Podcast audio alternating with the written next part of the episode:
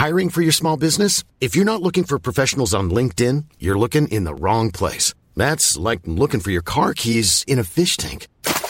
LinkedIn helps you hire professionals you can't find anywhere else, even those who aren't actively searching for a new job but might be open to the perfect role. In a given month, over 70% of LinkedIn users don't even visit other leading job sites. So start looking in the right place. With LinkedIn, you can hire professionals like a professional. Post your free job on linkedin.com slash people today. You should celebrate yourself every day. But some days you should celebrate with jewelry. Whether you want to commemorate an unforgettable moment or just bring some added sparkle to your collection, Blue Nile can offer you expert guidance and a wide assortment of jewelry of the highest quality at the best price. Go to BlueNile.com today and experience the ease and convenience of shopping Blue Nile, the original online jeweler since 1999. That's BlueNile.com. BlueNile.com.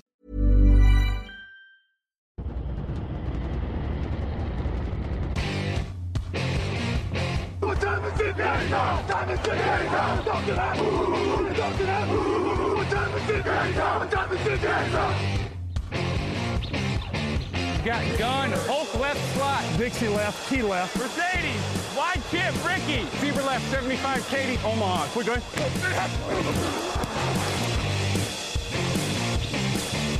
Last play of the game. Who's going to win it? Luck rolling out to the right. Dumps it up to Donnie Avery. Line. Touchdown, touchdown, touchdown. Hello, hello, bonjour et bienvenue à tous dans un nouvel épisode du podcast Jean Actu, l'épisode numéro 480 du podcast très précisément. La moitié très heureux de vous retrouver pour ce débrief exceptionnel du Divisional Weekend. À mes côtés, Raphaël Masmejean est là, il est debout, il est chaud. Bonjour Raphaël. Salut Alain, salut à tous. Raphaël qui succombe à la mode du standing desk, c'est ça? C'est ça, totalement, ça y est. Euh, après cet instant LinkedIn, passons à l'instant gastronomie avec celui qui est en train de manger tranquillement son burger. C'est Grégory Richard. Bonjour Grégory. Bonjour messieurs, bonjour à tous. Je, je donne un peu de coulisses parce que ça a été un peu épique pour en arriver à, au, au Oh moment oui. où on est, où on se parle. hein. C'est-à-dire que euh, Grégory a, a d'abord terrorisé les piétons parisiens à coups de voiture. Euh, On l'a attendu fait. pendant un petit moment. Mm. Et ensuite, il est arrivé avec son burger, donc euh, qu'il va manger délicatement en mettant son micro en mute pendant que les Tout autres parlent. C'est le plan de l'émission. Bon, très heureux de vous retrouver tous les deux. c'est la thématique puisqu'on s'est régalé ce week-end. Exactement, très bien, très belle passerelle. Euh, cette émission vous est proposée par notre partenaire JD Sport pour tout ce qui est sportswear, c'est-à-dire vêtements, sneakers, accessoires des plus grandes marques, mais aussi des maillots de la NFL. C'est chez JD Sport que ça se passe. Vous l'avez deviné, on va parler d'un match d'anthologie entre les Chiefs et les Bills, des Bengals en finale de conférence, mais aussi d'Aaron Rodgers et de Tom Brady en vacances. C'est du délire cette semaine. Accrochez-vous, c'est parti.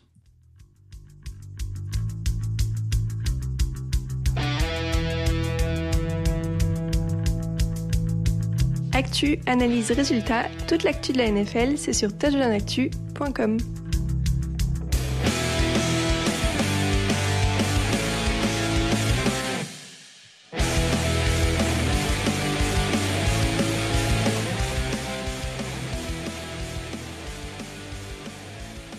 Euh, je dois avouer, je, je maudis Greg parce qu'il me donne faim de ouf. En fait. c'est surtout ça le problème. C'est pas tant qu'il mange, c'est qu'il me donne faim. Euh, Chiefs 42, Bills 36 en prolongation. Incroyable, délirant, magnifique, fou. Je pense qu'on peut évacuer tous les superlatifs mérités tout de suite. C'était un des matchs les plus incroyables des playoffs de mémoire récentes. Je vous redonne un peu le scénario pour situer à ceux qui n'ont pas vu. Les Bills marquent un touchdown pour mener 29-26 à 1 minute 54 de la fin. Les Chiefs répondent en 5 actions et mènent 33-29 à 1 minute 02 de la fin. Euh, les Bills répondent en 6 actions et mènent 36-33 à 13 secondes de la fin. Patrick Mahomes remonte 44 yards en deux passes et donc en même pas 13 secondes pour mettre son équipe en position de field goal, field goal de l'égalisation, prolongation. Prolongation, premier ballon pour les Chiefs qui vont au touchdown, Travis Kelsey pour la gang. Les Bills donc n'auront pas touché le ballon en prolongation et je pense qu'on en reparlera. Euh, c'est incroyable. Est-ce que le plus triste, c'est pas qu'il fallait un vainqueur dans ce match, Raphaël?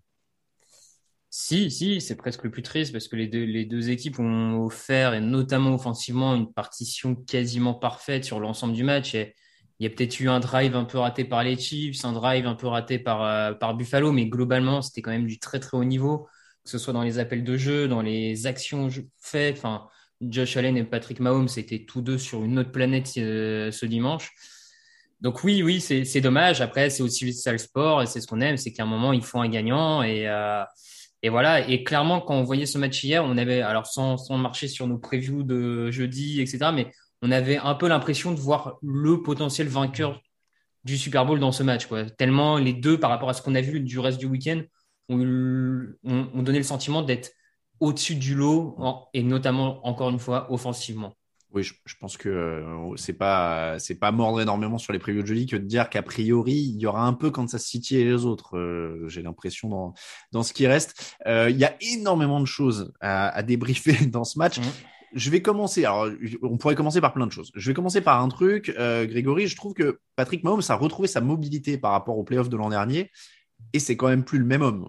ça a été un match incroyable de la part de Patrick Mahomes. Bah, c'est ça, c'est aussi ce qui rend cette, euh, cette rencontre atypique et le fait que vraiment il y a eu cette passe d'armes jusqu'au bout, parce qu'il n'y a jamais vraiment autant sur certaines rencontres, par exemple peut-être le match de Tampa dont on a parlé tout à l'heure, ça n'a pas été aussi accroché sur l'ensemble du match que le, le, score ne peut le laisser paraître. Là, c'est, on s'est vraiment rendu coup pour coup et je trouve que même si Buffalo et Kansas City ont frappé avec des armes différentes dans le domaine aérien, euh, Mahomes et Allen ont joué de pair dans le côté efficacité à la passe, mais surtout mobilité et capacité à se rembler, à gagner du temps et aller chercher notamment des premières tentatives au sol. Et on a vu notamment, enfin, voilà, on s'est, on retrouvé dans des situations où Mahomes avait notamment euh, des boulevards, mais parce que du coup, euh, sa mobilité lui permettait de se mettre dans des situations où il y avait gros gains à l'arrivée et où il y avait capacité également de, de pouvoir alourdir le score. Donc, je te rejoins. C'est vrai que on découvre pas cette année. C'est vrai que les chiffres le démontraient un petit peu, c'est-à-dire que malheureusement, on avait cette équipe de Kansas City qui était un peu inconstante en fonction des semaines, mais on voyait que l'attaque tournait correctement. Là, en effet, pour rejoindre ce que tu disais, c'est sûr que l'année dernière, le problème au pied de Mahomes pouvait un petit peu handicaper. Là, très clairement, a priori, ce sera pas un problème pour les Chiefs de ce qu'on en a vu pendant les playoffs 2021, en tout cas pour l'instant je sais plus qui commentait euh, sur la chaîne américaine, disait à un moment, j'ai l'impression de voir les, c'est le même mec qui joue pour les deux équipes au poste de quarterback. Ils sont tous les deux incroyables, ils sont tous les deux mm. parfaits, ils sont tous les deux mobiles, ils ratent rien. Euh, Mahomes 378 yards, 3 touchdowns à la passe, 69 yards, un touchdown au sol. Et c'est vrai que Josh Allen 329 yards, 4 touchdowns à la passe et 68 yards au sol. Ils ont un yard près le même mm. touchdown de, le même nombre de yards au sol. Raphaël, les deux ont été incroyables. Ouais, ouais, les deux ont été incroyables. Dans des styles, euh, malgré tout, je trouve un peu différents. Josh Allen, ses courses étaient très physiques, très euh, en bourrin, quand Mahomes, c'était vraiment dans l'esquive, dans, dans l'évitement de, des, des euh, défenseurs adverses. Et pareil, même dans le jeu de passe, on a vu Josh Allen lancer des bombes aériennes, notamment on pense à ses touchdowns et un des touchdowns pour Gabriel Davis, alors que tout le jeu de Mahomes, il n'y a aucune passe dans les airs de plus de 20 yards c'est beaucoup de petites passes, des gains après, après contact, des, des gains après réception de, de Hill, de Kelsey, de Hardman, de Pringle, de McKinnon, d'un peu tout ce que tu veux. Et c'est, et c'est sans doute la force là des Chiefs cette année par rapport à l'an dernier, c'est qu'on voit de plus en plus d'armes et de plus en plus de gens être mobilisés dans ce jeu. Donc deux styles un peu différents, mais deux efficacités. Et sincèrement, moi j'ai été impressionné par Allen bien sûr, mais Mahomes, j'ai trouvé, je l'ai trouvé très concentré même dans ses prises de décision toute la saison, on l'avait vu lancer de temps en temps la balle un peu à la rage, genre bon allez, vas-y, euh, je tente. Là, rien que du hmm. bon choix. Ah bah, vas-y, vas-y, vas-y. Non, j'allais dire euh, en effet que du bon choix, aucun turnover. 8 sur 13 en, troisième tentative pour Kansas City. Je crois qu'ils sont à 1 sur 1 quatrième aussi. Euh, donc oui, ils ont épuré, enfin ils ont nettoyé en tout cas toutes les erreurs de, du début de saison sur ce match et, voilà, et ça, donne une attaque à 552 yards quoi, Grégory. Non mais alors, moi c'est et encore une fois je dis ça c'est vraiment pas pour dévaluer une prestation plus qu'une autre. Mais c'est vrai que quand on regarde globalement sur le match euh, Josh Allen a été hyper solide mais je trouve a aussi parfaitement exploité une certaine naïveté défensive des Chiefs. On a vu des touchdowns notamment je pense au c'est le touchdown de l'égalisation avant la mi-temps ou même le fameux touchdown où Mac Hughes euh, se prend les pieds dans le tapis sur un des quatre touchdowns de Gabriel Davis. Euh, je trouve que Mahomes qui a été encore plus fort euh, il y a ce côté un peu, euh, cette capacité d'improvisation qu'on retrouve par exemple sur le touchdown de Pringle, mm. où vraiment on se dit, il y a une pression défensive qui était plus notable, je trouve, du côté de Buffalo. On est arrivé avec énormément d'intensité. J'ai trouvé que du côté de cette défense de Buffalo, sans anticiper hein, sur, éventuellement ce qu'on va dire tout à l'heure, mais euh, voilà, on, on, sentait que c'était une équipe qui avait à cœur de se, de, de se racheter entre guillemets, hein, avec des grosses guillemets de leur défaite en finale de conférence l'an dernier déjà à Kansas City. Ils sont arrivés avec des intentions, notamment en défense. Ils ont payé le prix parce qu'il y a peut-être des absences qui sont peut-être un peu trop ressenties et parce que comme le disait Raph, euh, voilà, faut, aussi réussir à attraper les mobilettes euh, qui est aux quatre coins du terrain. Mais franchement, j'ai trouvé ça encore plus fort de la part de Mahomes parce que je dirais pas que c'était moins donné, mais en tout cas, il y avait peut-être encore plus besoin de forcer le jeu que Allen avait peut-être besoin de le faire euh, vu la, la, la, naïveté défensive du backfield en face. Alors attends, je poursuis sur la piste que tu as donnée. Tu parlais de la défense de Buffalo. Ils sont en cause là-dedans quand même parce qu'ils prennent 550, 552 yards ou alors c'est vraiment du pur talent, ils pouvaient rien faire? Je dirais pas qu'ils pouvaient rien faire. Euh, enfin, en fait, si tu veux, oui, forcément, c'est boursouflé, mais c'est encore une fois quand on se met face à une telle attaque, moi j'ai pas franchement, je suis fan de Buffalo aujourd'hui. Je sais pas si je me dis sur ce match-là, ah la défense elle était nulle. Hmm. Franchement parce que ils ont quand même réussi à mettre de la pression, de l'intensité. Après en face il y a une bonne ligne. On, on, le dit, on le répète, il y a un quarterback qui est capable de lancer et surtout il y a des receveurs et ça s'est vu à plus d'une reprise. Le fameux touchdown de Tyreek Hill dans le Money Time, euh, le touchdown de Michael Harman, je crois juste avant la mi-temps c'est des joueurs qui en yards d'après réception sont des menaces permanentes dès qu'ils ont un temps soit peu d'espace. Donc c'est sûr qu'aprre en termes de yards, tu as l'impression que tu t'es fait marcher dessus. C'est sûr que mm. au final, tu prends 42 points même s'il y a une prolongation, ça c'est indéniable. Mais euh, ouais, enfin c'est il y a tellement de menaces en face, il y a tellement de force que c'est compliqué aussi de réussir à garder un niveau constant, je trouve, sur quatre cartons face à une, une telle armada. quoi. C'est sûr que Hill, il est incroyable. Euh, J'ai l'impression d'ailleurs qu'il était un peu plus en retrait pendant la saison. Là, 11 réceptions, 150 yards d'un touchdown, il a été exceptionnel. Raphaël, mm. rien à faire pour la défense des Bills? Ouais, difficile, effectivement. J'ai un peu le même avis que, que Grégory là-dessus. J'ai pas l'impression qu'il fout une mauvaise prestation défensive. Enfin, souvent, il y a, y a, des jeux intéressants. Il y a mais sauf qu'à la fin, tu es face à un système offensif qui m'a l'air trop bien rodé quand tous les éléments à Kansas City sont en forme physique et, euh, et, concentrés. En fait, j'ai juste l'impression que cette attaque est trop bien rodée pour être stoppée, pour être stoppée, en fait, tout simplement. Et euh, l'an dernier, ils se plantent au Super Bowl parce qu'ils ont une ligne offensive où il n'y a plus aucun titulaire quasiment mm. et un Mahomes blessé au pied. Cette année, tout le monde va bien physiquement, il n'y a pas eu de pépins. Et euh, bah voilà, tu recommences à retrouver des chiffres.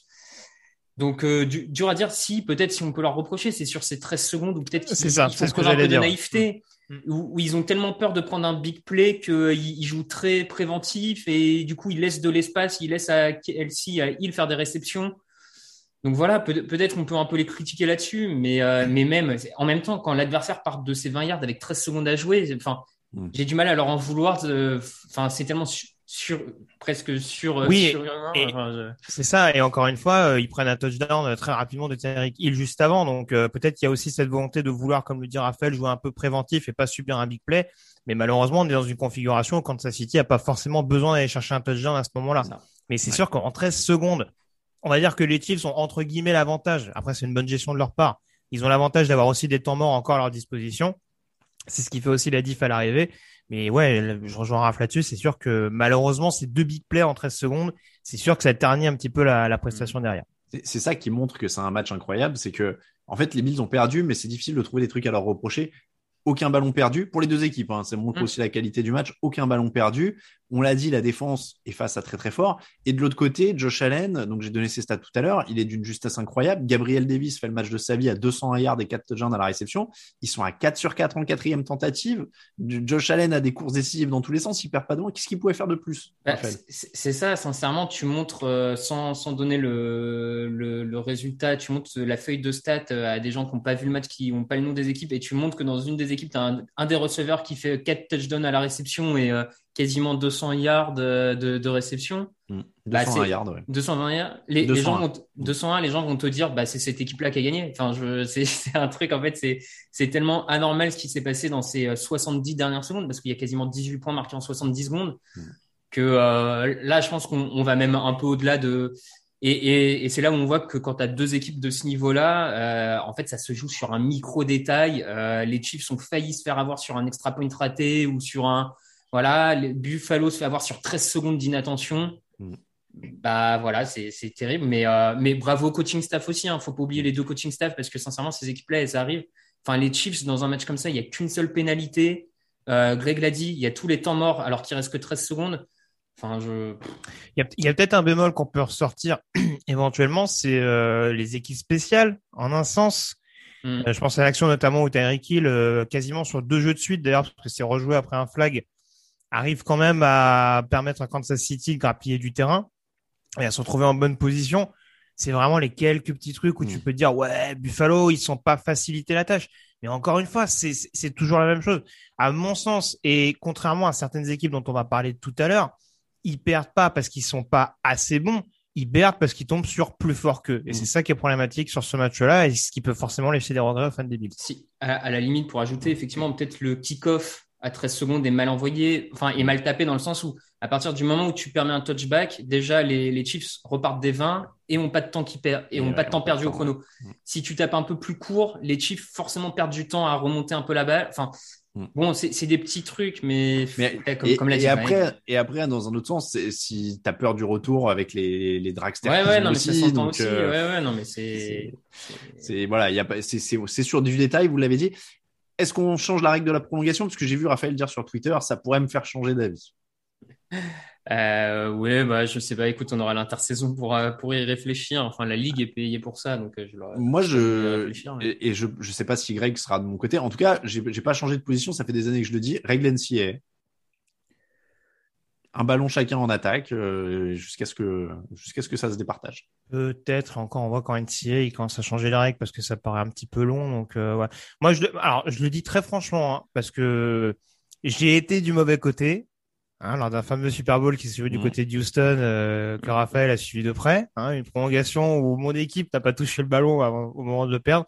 Et je le dis d'autant plus facilement, moi, j'ai pas de problème avec cette règle-là, dans le sens où je trouve que quand on dit que c'est une mauvaise règle, on banalise presque le fait de marquer un touchdown.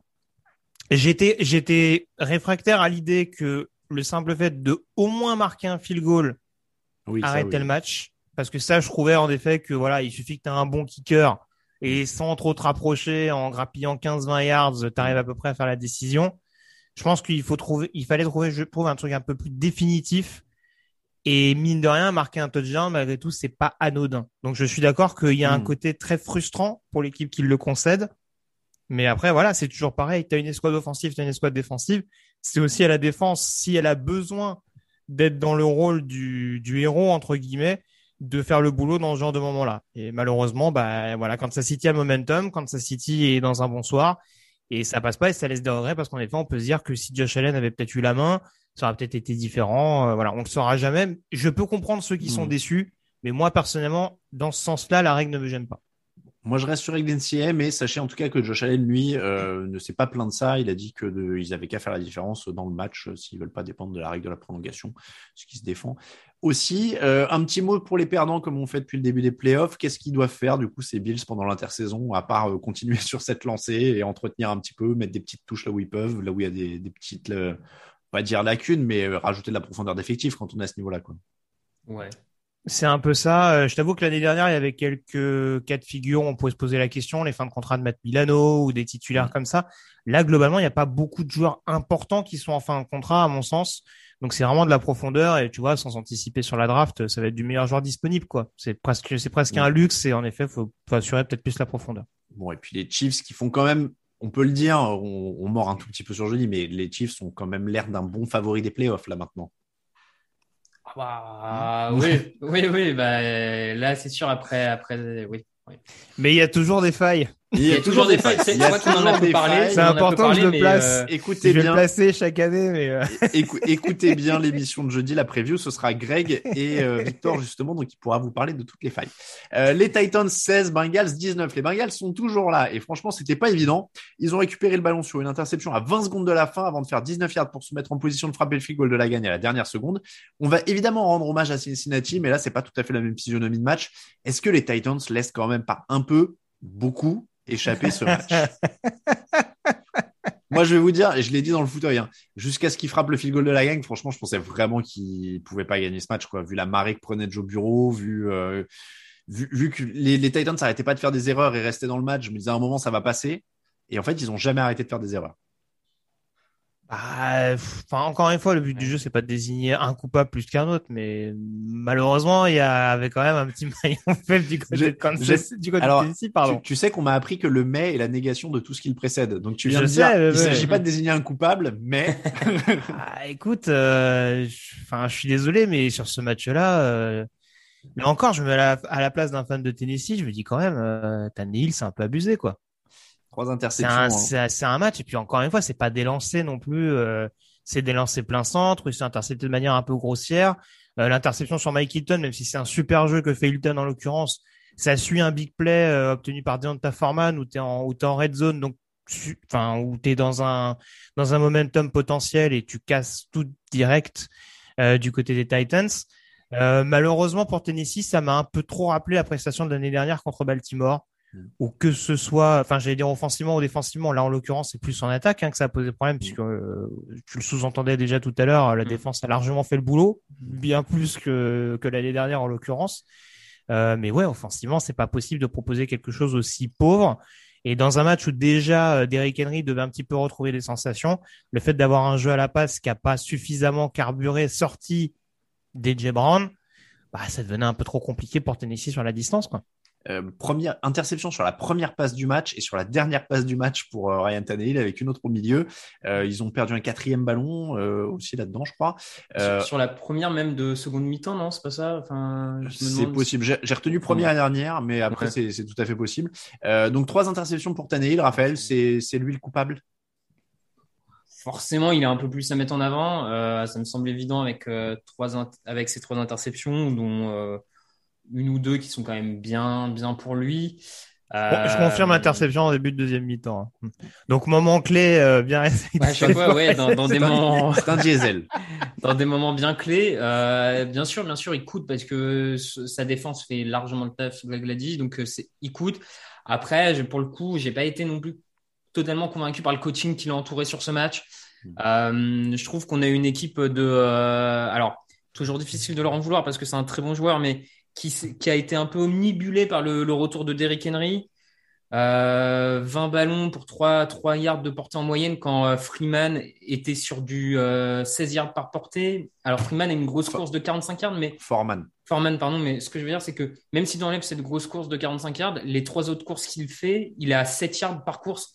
Est-ce que c'était vraiment le bon plan de jeu de ne donner que 4 portées à Foreman qui sortait de plusieurs bons matchs Et Henry, on sait, c'est un coureur qui a besoin d'être nourri, nourri, nourri, nourri. Mais du coup, est-ce qu'il fallait autant le nourrir là pour. Enfin, je sais que du coup, c'est le problème, tu as envie de le nourrir pour qu'il soit fort et sur une course, il peut créer la différence et blablabla. Mhm. Mais je sais pas, je, je, les, je les ai trouvés un peu abandonnés et pour moi, c'est un peu à l'image de cette 4 et 1 qui tente en donnant la balle à Henry plein centre, alors que sur la ligne de scrimmage, on, on l'a partagé sur les réseaux sociaux, notamment sur la ligne de scrimmage, tu vois que tu as deux receveurs, euh, dont Edgy Brown qui est tout seul au 1 yard, vraiment tout seul. Enfin, si, si Tannehill change l'audible et part sur une passe, à mon avis, enfin, voilà, je, je sais pas, j'ai l'impression qu'ils se sont un peu, ils sont un peu tombés dans le piège de le roi Henry est de retour, euh, faisons-lui confiance.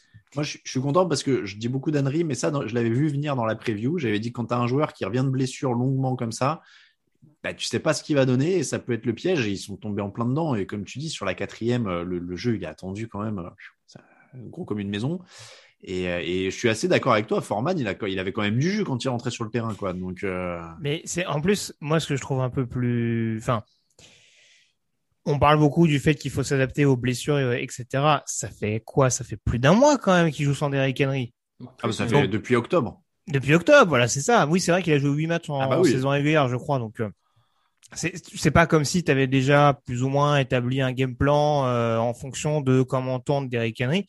Donc, ça t'empêche pas, en fonction des séquences, de de lui donner à manger, on va dire, mais tout en adaptant peut-être un système que tu as mis en place dans la deuxième partie de saison, qui t'a permis en plus de d'engranger des victoires décisives euh, dans l'optique de, de ta première place en conférence américaine.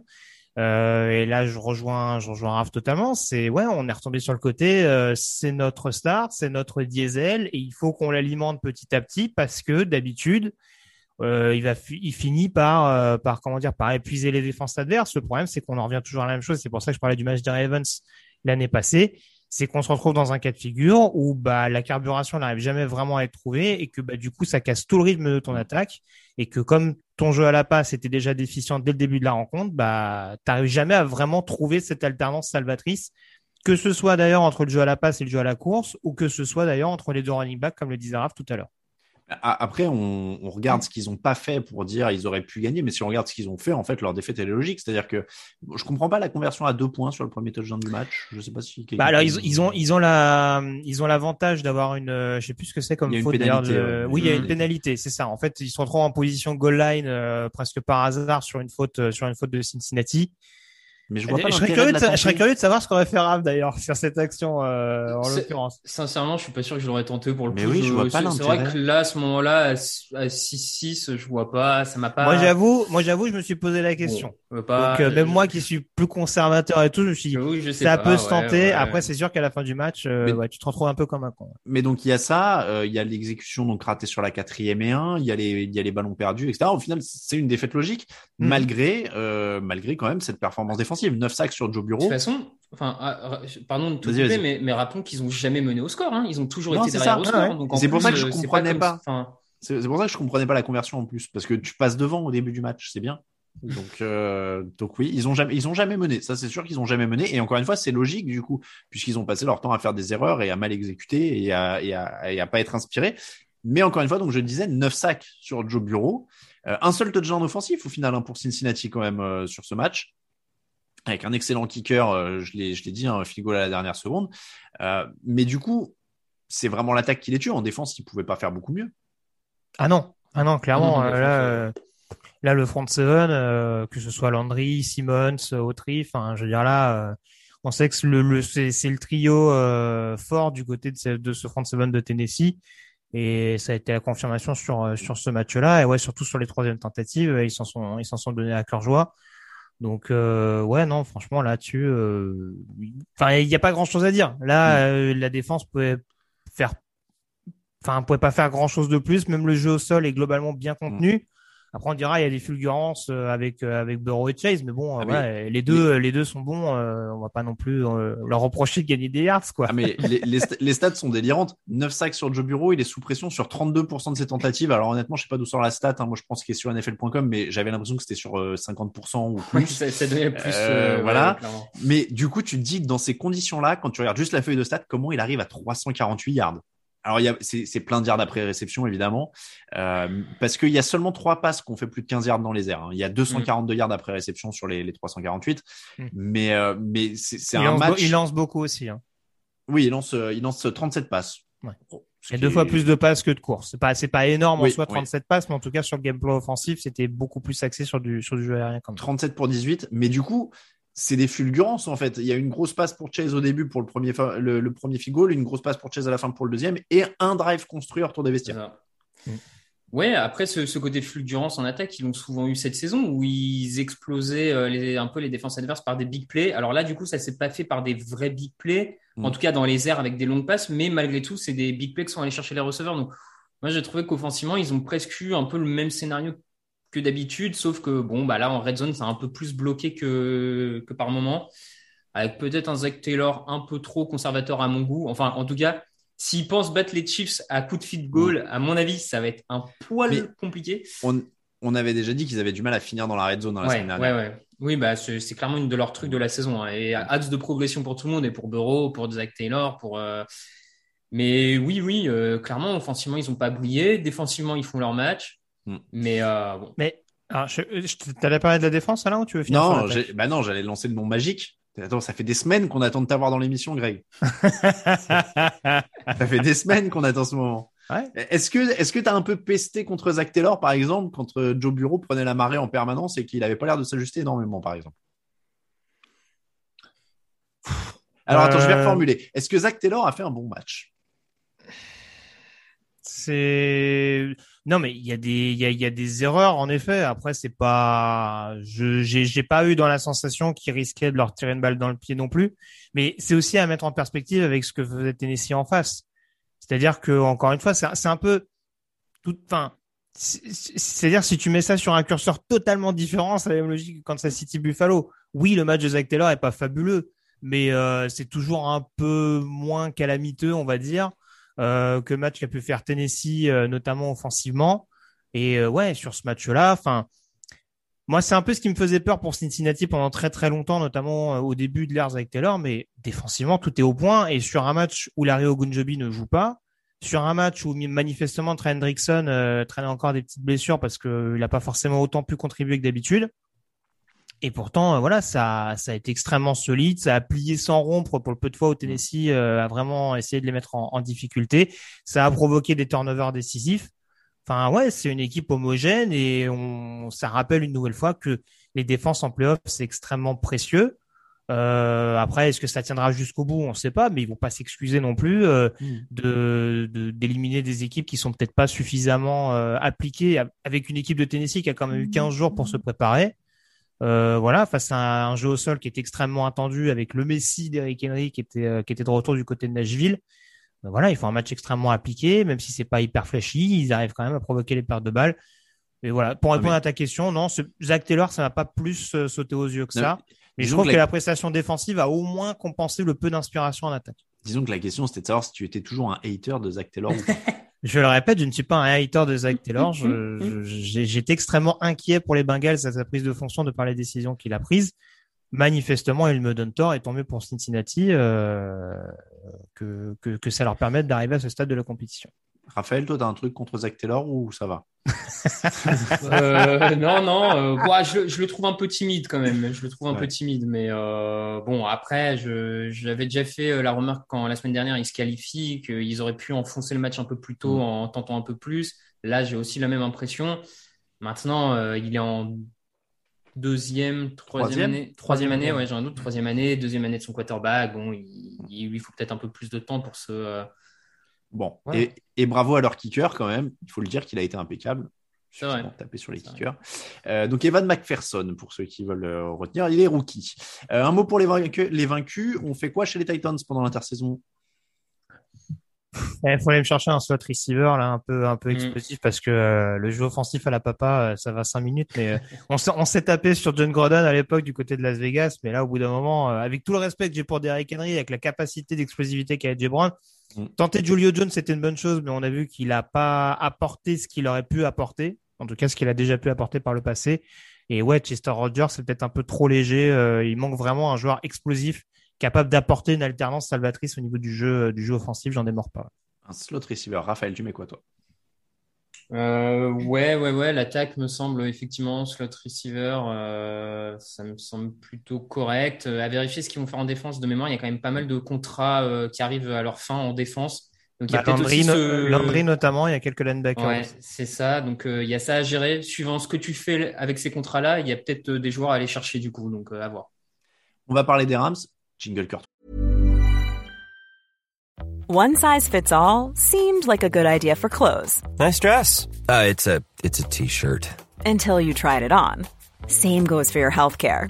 That's why United Healthcare offers a variety of flexible, budget-friendly coverage for medical, vision, dental, and more. So whether you're between jobs, coming off a parent's plan, or even missed open enrollment, you can find the plan that fits you best. Find out more about United Healthcare coverage at uh1.com. That's uh1.com. Hiring for your small business? If you're not looking for professionals on LinkedIn, you're looking in the wrong place. That's like looking for your car keys in a fish tank. LinkedIn helps you hire professionals you can't find anywhere else, even those who aren't actively searching for a new job but might be open to the perfect role. In a given month, over 70% of LinkedIn users don't even visit other leading job sites. So start looking in the right place. With LinkedIn, you can hire professionals like a professional. Post your free job on linkedin.com slash people today. Warner. Hey, Kurt Warner here. Hi to everybody at the Touchdown Podcast.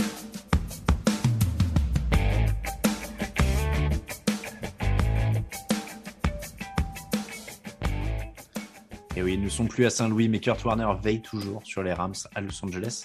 Euh, ça se jouait à Tampa Bay, 27 pour les Buccaneers, 30 pour les Rams. Il y avait 27-3 pour les Rams. Le match semblait plié et puis Sean McVay est devenu frileux euphémisme. Euh, et Tom Brady est resté Tom Brady. Deux touchdowns pour les Buccaneers dans les quatre dernières minutes pour égaliser. Euh, mais il restait 42 secondes. C'était un thème hein, ce week-end. Il fallait pas laisser des secondes. 42 secondes. Matthew Stafford, Matthew Stafford trouve Cooper Cup pour 20 yards, trouve Cooper Cup pour 44 yards. Field goal de la victoire pour Matt Gay à la dernière seconde. Euh, tous les matchs, sauf celui des Chiefs, se sont joués sur un field goal à la dernière seconde d'ailleurs. les Rams sont en finale de conférence. Tom Brady est en vacances. Sur la physionomie du match, c'est assez logique les Buccaneers ont, été rattrapés par les blessures sur la ligne offensive notamment, et c'est ça qui les met dans le trou à 27-3. Raphaël. Oui, oui, oui, sur la physionomie du match, euh, effectivement, c'est assez logique. Euh, Los Angeles domine très rapidement la rencontre, prend 24 points d'avance. Comme tu dis, il y a, ce match-up qui est souvent un match-up clé quand tu affrontes Tom Brady en, en playoff, euh, celui de, la ligne défensive, que, que, Los Angeles remporte assez facilement, sans aucun doute, en partie grâce aux blessures, notamment celle du tackle Wirfs du côté de Tampa qui a, fait beaucoup de mal. Maintenant, euh, je pense qu'il ne faut pas se dire que c'est que à cause de ça. Euh, il y a eu beaucoup de, de, de, blitz intelligents appelés, beaucoup de, de couvertures déguisées euh, du côté par, par Raheem Morris. Donc, je pense que aussi il y a eu de l'inventivité qui a permis de mettre de la pression sur Tom Brady et notamment depuis la ligne, depuis le milieu de la ligne. On sait que c'est aussi souvent un truc qui le qui perturbe sa mécanique. Alors du coup, ils se sont ajustés un moment Tampa Bay en lançant encore plus rapidement que prévu et encore machin. Sauf qu'on voit bien que euh, Tom Brady, c'est une machine parfaitement huilée et que des fois, quand il y a un petit grain de sable là-dedans, on sent très rapidement qu'il y a une mécanique qui est plus tout à fait la même, qui commence à louper quelques receveurs ouverts ou qu'il ne les voit pas, que les lances et, et ça s'enrègne progressivement. Là, il y a ce dernier carton un peu fou, euh, un peu fou, où il y a une espèce d'aura mystique qui se crée, ils reviennent et que c'est mais je, je, mets presque ma main à couper que si on le rejoue euh, 10 fois ce match, 9 fois sur 10, ça se passe pas comme ça. Et en fait, les Rams euh, le gagnent facilement. Greg, on a vu un peu au début, en effet, ce, ce Brady frustré des jours où il y a de la pression sur lui en playoff. Il avait la même tête que quand il perd contre les Giants ou quand il. Je, je, non, je sais pas, je trouve il y avait ce truc du Brady. Et comme disait Raphaël, ce côté, la mécanique se dérègle et tu sens qu'il s'agace et tu sens que ça va pas. Et après, voilà, il y a ce côté miraculeux de la fin de match qui a failli être un truc légendaire. Mais encore une fois, logiquement, si McVeigh, et on va y revenir, devient pas aussi frileux, ce match, il était quand même très Rams. Euh, oui, enfin, après, je vais pas, vais pas trop répondre aux deux questions en même temps, mais, euh, mais je sais pas. Moi, j'attendais de voir forcément. Euh, il y a eu ce fameux temps d'adaptation qui était énormément lié. Et je pense que Raph a commencé à en parler. Pour moi, il y avait deux match-ups forcément très importants. C'était du coup le, le remplaçant, ou en tout cas les, les, les, tackles de Tampa contre Van Miller et compagnie, et le duel entre Mike Evans et Jalen Ramsey. Euh, et on a vu que le pass rush a rapidement réussi à, à déborder cette, euh, cette O-line. Et je trouve que le match-up entre Evans et Ramsey en première mi-temps a quand même quasi exclusivement tourné à l'avantage du DB des Rams. Euh, Evans, c'est une meilleure fiche de stats au retour des vestiaires de mémoire. Euh, ah en tout cas, il y a notamment tout un drive où Brady joue quasiment que sur lui. Hmm. Euh, D'ailleurs, à un moment où Ramsey couvre pas toujours sur lui, soit dit en passant. Mais euh, mais ça a aussi coïncidé avec ça. C'est-à-dire qu'on a un jeu au sol qui a peut-être pas été pleinement performant aussi du côté de Tampa Bay, ou en tout cas on n'a pas réussi à trouver la carburation, alors que paradoxalement les premiers snaps étaient assez intéressants. On a vu quelques gains euh, assez intéressant plein centre de, de Lennart Fournette. On n'a pas forcément poursuivi dans cette lancée euh, du côté de, de Tampa et, euh, et de Bayern Leftwich. Mais c'est vrai que de l'agacement, il y en a eu. Maintenant, je l'ai pas ressenti à titre personnel, j'entends, aussi nettement que dans d'autres matchs. Par exemple, le fameux match face aux Saints, on le voit balancer son ordi. Euh, mmh. Ça m'a pas, ça m'a pas choqué autant que ça. Après, attention, je dis pas que c'est la cause principale. Enfin, il y a évidemment la, déliquescence de cette ligne sur ce match, mais mm. il y a d'autres choses. Tu y as, tu y as fait allusion. Léonard Fournette euh, termine à 3,9 yards par course. Ils n'ont pas beaucoup de yards parce qu'ils sont décrochés à un moment, etc. Mais c'est un truc qu'on a beaucoup oublié des playoffs de l'an dernier. Leur jeu au sol est très performant l'an dernier. Euh, mm. Et, et, je trouve que c'était sous-coté quand même dans ce, dans ce, ce titre. Euh, ça joue là-dessus. Et après, euh, si on reste sur le, le supporting des, des, des role players, les, des mecs autour, Fournette est donc pas au niveau, mais peut-être parce que la ligne est pas aussi.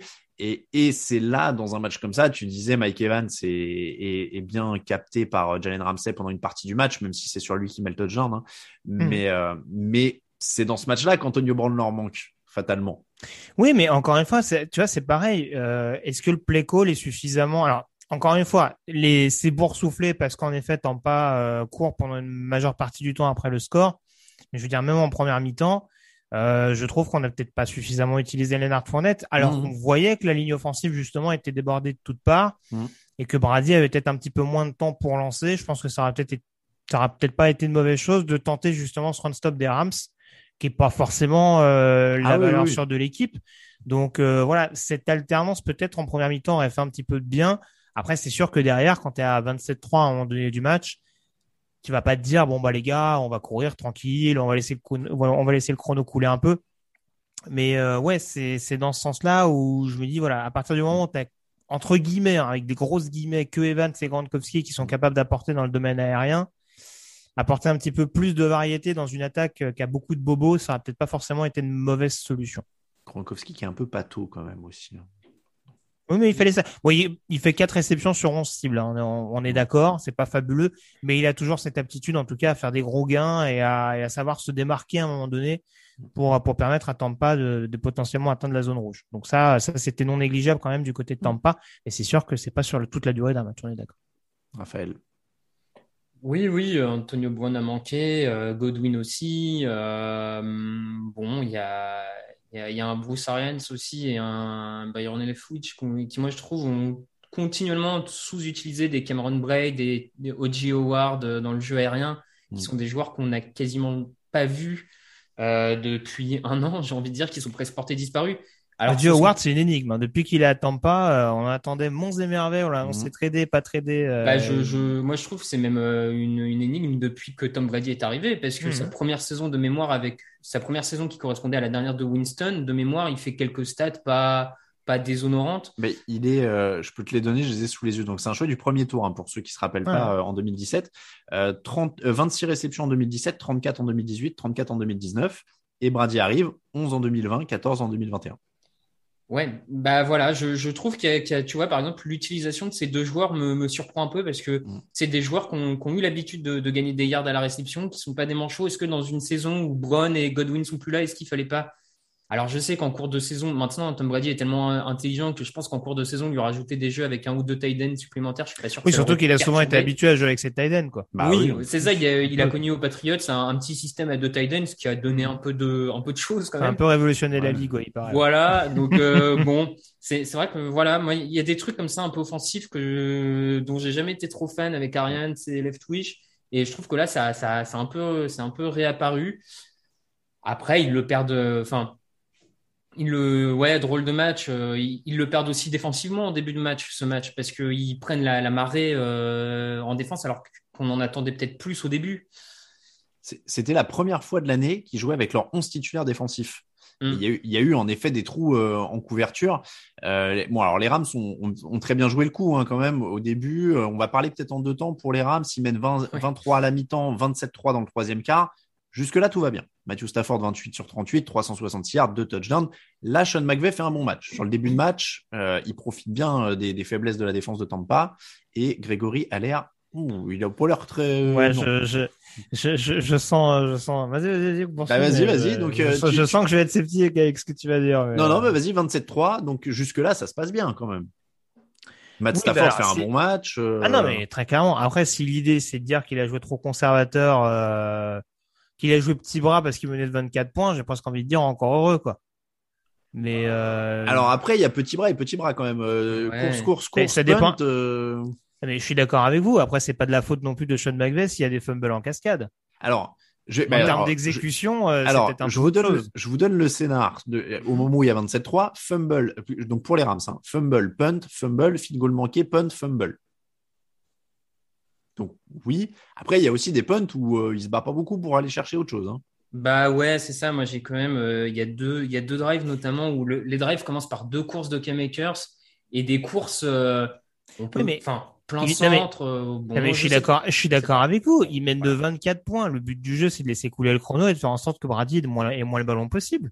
Oui, mais toi- tu, toi, tu mais- peux laisser écouler avec des passes de 5 yards aussi. Fait, tu vois, Tu peux, mais en l'occurrence, tu peux aussi, tu peux aussi euh, mettre, euh, essayer de solliciter un petit peu ton jeu au sol. Je parlais tout à l'heure de Tampa qui a Ouais. peut-être pas utilisé assez son alternance. Enfin, On sait que la force de Tampa globalement au niveau de la défense, euh, même si c'est moins marqué que l'année dernière, mais ça reste quand même une force cette saison, c'est le run stop. Euh, tu peux quand même essayer malgré tout de laisser couler le chrono en te disant bon on va les obliger à, à égrener leur temps mort. Après encore une fois, je, je le répète, en termes d'exécution, il y a les fumbles de, de Kamaker. Tu récupères quand même un fumble sur le strip sack de, de Van Miller, je crois. En Derrière, tu as ce snap qui est complètement foiré par le centre. Je, en- je, je suis pas, je, je suis pas en train de vous dire que Sean McVay a peut-être parfaitement géré cette deuxième mi-temps. Mais euh, disons qu'après le- pas loin de là, quoi. Disons qu'après le match il y a deux semaines contre les 49ers où ils se font à nouveau, où ils se font déjà remonter totalement comme ça parce qu'ils jouent plus grand chose. Oui, Je trouve oui. qu'il y, a- il y a Et- une petite tendance à se. Et, et puis j'allais dire, euh, moi, euh, Greg, tu le citais tout à l'heure, donc je me permets d'y revenir, mais euh, tu es quand même le mieux placé pour savoir qu'on bat pas Tom Brady en s'arrêtant de jouer au milieu du troisième carton, non? Oui, enfin, bon, il y a des. Je suis désolé, mais J'ai pas dit que. Encore une fois, on parle pas d'arrêter de jouer, mais si vous me dites que c'est une mauvaise solution de faire des jeux à la course, je suis pas tout à fait d'accord là-dessus.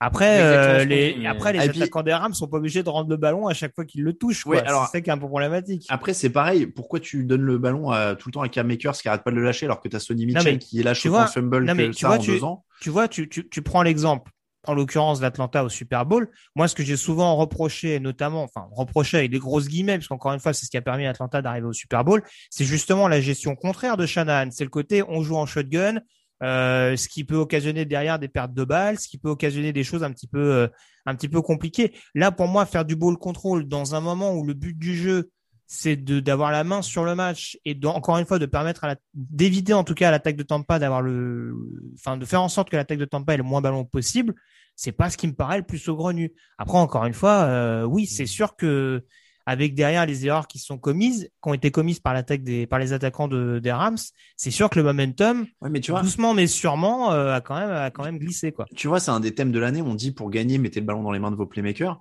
Pourquoi tu ne le mets pas dans les mains de Cooper Cup, Tyler Higby et, et Odell Beckham plutôt que de Cam Makers qui est là depuis trois semaines, quoi? Je, je, je- enfin, honnêtement, je pense pas qu'il a fait que courir, mais euh, après, encore une fois, je, je suis pas en train de dire que tous les choix de Sean McVay étaient bons, mais je, je reviens juste sur la question euh, je- jeu à la course et la preuve, tu vois, tu, ton, exemple est intéressant. Cooper Cup fait un fumble. Oui, oui, oui, non, mais très Cooper bien. Cup fait un fumble. Donc, tu, enfin, c'est, je, je, on est, on est totalement d'accord là-dessus. Il y a eu une deuxième mi-temps où on s'est un petit peu endormi du côté des Rams. Après, encore une fois, c'est pas la première fois dans un match de foot US que les momentum peuvent aller très rapidement d'un côté ou de l'autre. Il n'y a pas besoin de remonter au Super Bowl 51 en Mmh. l'occurrence pour voir ça. Enfin, c'est, Enfin, voilà, c'est, c'est une marque de fabrique globale. Enfin, T'avoueras que c'était un poil timide quand même, quoi. et, et encore une fois, il y a deux touchdowns d'écart à trois minutes de la fin. Hmm. C'est le touchdown de, c'est le touchdown de Mike Evans qui relance un peu le suspense dans une rencontre. On a l'impression que bah, les Rams filent doucement mais sûrement vers la fin du match, enfin Mhm. vers la victoire finale. Et euh, oui, après, ce qui complique la chose, en effet, c'est que tu as un fumble rapide, etc., etc. Mais je le répète, tous les choix de McVay sont pas bons, mais c'est globalement l'équipe qui s'est peut-être un petit peu endormie sur ses lauriers. Et ouais, le backfield offensif ou au niveau des pertes de balles, que ce soit Mitchell ou Akers, va, va, va vraiment falloir corriger ça parce que tu pourras pas gagner un Super Bowl dans Ah, ces conditions. Moi, si tu veux, j'ai eu tellement l'impression de le voir souvent en NFL depuis qu'on regarde la NFL. Le, par exemple, je pense bah, justement le, le drive qu'ils ont juste avant le touchdown de Mike Evans, avant les trois minutes là, où le drive c'est course en première, course en deuxième, passe en- petite passe en troisième et punt. Mhm. J'ai eu l'impression ce schéma-là de le voir tellement en NFL, Mhm. alors Ouais. que à l'opposé, on voit des Bills et des, et des Chiefs qui bah, tentent des passes en première, même s'ils sont devant au score, parce que voilà, après, je, je suis d'accord. Euh, Effectivement, si Cam Akers, de toute manière, ne fait pas ses fumbles, le match, il est, le Bien match, sûr. il est, et McVay, et McVay a raison de le gérer. Donc, c'est aussi toujours pareil. C'est facile de dire qu'il a tort parce que le, le scénario fait que ça lui donne tort- plus ou moins tort. Hmm. Mais, je, voilà, c'est juste no- notre sentiment. C'est que, est-ce que quand tu as Stafford, Beckham, tout ça, tu peux pas essayer de jouer un peu plus sur le jeu aérien à ce moment-là? Parce que le jeu aérien peut aussi faire perdre du temps. Moi, j'entends, ce- j'entends Voilà. ce que vous dites, hein. Mais tu vois, par exemple, les Chiefs et les Bills, on les a pas vus dans ce scénario-là parce qu'en l'occurrence, ils ont, ils étaient dos à dos pendant tout le match. Oui, oui. Mhm. On ne sait pas si avec 20 points euh, ou plus d'écart, euh, surtout avec un Josh Allen mobile, par exemple, euh, si on n'aurait pas fait des jeux euh, en étant Mhm. un peu plus à la course, mais en, Mhm. en misant peut-être plus sur le QB. En l'occurrence, Matthew Stafford n'a pas cette, euh, cette faculté-là. Mais oui, en- en- encore une fois, je te rejoins. L'idée, c'est pas de dire euh, ah ouais, c'est super les jeux première course, deuxième course, troisième petite passe. Mais oui, c'est un le scénario en tout cas, je trouve s'y prêtait. C'est plus, dans ce sens-là. Cooper Cup a 9 réceptions, euh, Odell Beckham en a 6, euh, Higby, Akers, euh, Van Jefferson. Enfin, il y a bon petit groupe de cibles quand même quand ça tournait pour, euh, pour les Rams. Match passionnant à venir contre les 49ers qui les ont beaucoup battus. Vous en parlerez dans la preview ces derniers temps. 6 victoires pour les 49ers hein, sur la série actuelle. Pour les Buccaneers, à moins que vous vouliez ajouter un truc sur le groupe de cibles, mais sinon on va passer au petit mot pour le perdant. Allez, on passe euh, au petit mot pour le perdant. Brady continue ou pas? Là, on est vraiment dans la boule de cristal. Hein. On Alors, dans l'analyse. hein. Alors, je vais pas dire de bêtises. Il me semble avoir vu qu'il considérait la retraite, surtout s'il gagnait le Super Bowl. Bah, euh, oui, alors euh, c'est un peu, euh, moi j'ai rigolé sur Twitter à dire que c'est un peu Marc de la Flamme, c'est-à-dire qu'il dit qu'il sait mais que c'est pas le moment de le dire, mais, mais qu'il a pris moi, ses décisions mais qu'il sait Voilà, pas. et, euh, De toute façon, ce qu'on sait avec Brady, c'est qu'on ne sait rien. Mais Ouais. euh, concrètement, euh, voilà, a priori, il y avait plus de chances qu'il s'arrête entre guillemets au sommet, un petit peu façon John Elway, qu'il s'arrête euh, coûte que coûte. Après, encore une fois, je vais dire, euh, moi, je me mets à la place de, à la place de Gisèle, hein, à la place de, de sa famille. euh, Je me dis le gars, maison, euh, ouais, quoi. tu vois, euh, faut peut-être qu'il profite un peu de sa vie perso aussi. Alors, hein, il au-delà peut- de la- c'est- c'est monstrueux ce qu'il arrive encore à faire à 44 ans, on est d'accord. Mais peut-être qu'au bout d'un moment, le gars, il a aussi envie de dire, bah, j'ai envie de me faire un petit golf de temps en temps, Alors, peinard. tu- il paraît, euh, j'ai entendu ça chez nos, nos confrères de Randy NFL en podcast, il, il disait qu'apparemment Gisèle veut qu'il prenne sa retraite depuis 2017. hein. Ah bah, donc, euh, tu vois. euh, donc visiblement, elle a pas son mot à dire, c'est ça que je veux dire surtout. donc, euh, donc voilà. Pourtant, elle mais est plus connue que lui. C'est la star. C'est vrai. Donc, Non, euh, honnêtement, si, si tu me poses la question, je pense que l'idée, au moins peut-être du côté de Tampa, c'est qu'il fasse au moins une dernière année, peut-être ne serait-ce que pour former Kyle Trask qu'ils ont drafté l'année dernière, pour le couver un petit peu euh, dans, dans l'optique d'une saison Mm. 2023. Après, euh, Brady va sûrement peut-être pas prendre sa décision uniquement en fonction de la franchise. Mais voilà, encore une fois, je pense Bon. qu'à l'âge qu'il a, il a pas forcément grand-chose à prouver. Et si demain il a envie d'arrêter, qu'il arrête. On- Donc, euh, on a eu la discussion avec Raphaël avant l'émission. euh, on se disait, c'est dommage si par là, bon, on le savait pas, il n'y a pas eu des petites larmes d'après-match à la Drew à la Ben Roethlisberger, etc.